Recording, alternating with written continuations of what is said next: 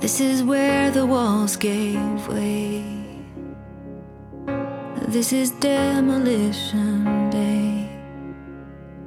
All the debris and all this dust, what is left of what once was, sorting through what goes and what should stay. Every stone I laid for you,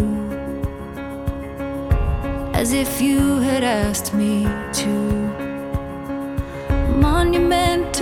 to things, empty talk and circling.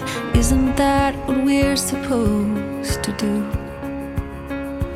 What happens now when all I've made is torn down? What happens next when all of you is all that's left? This is the unknown.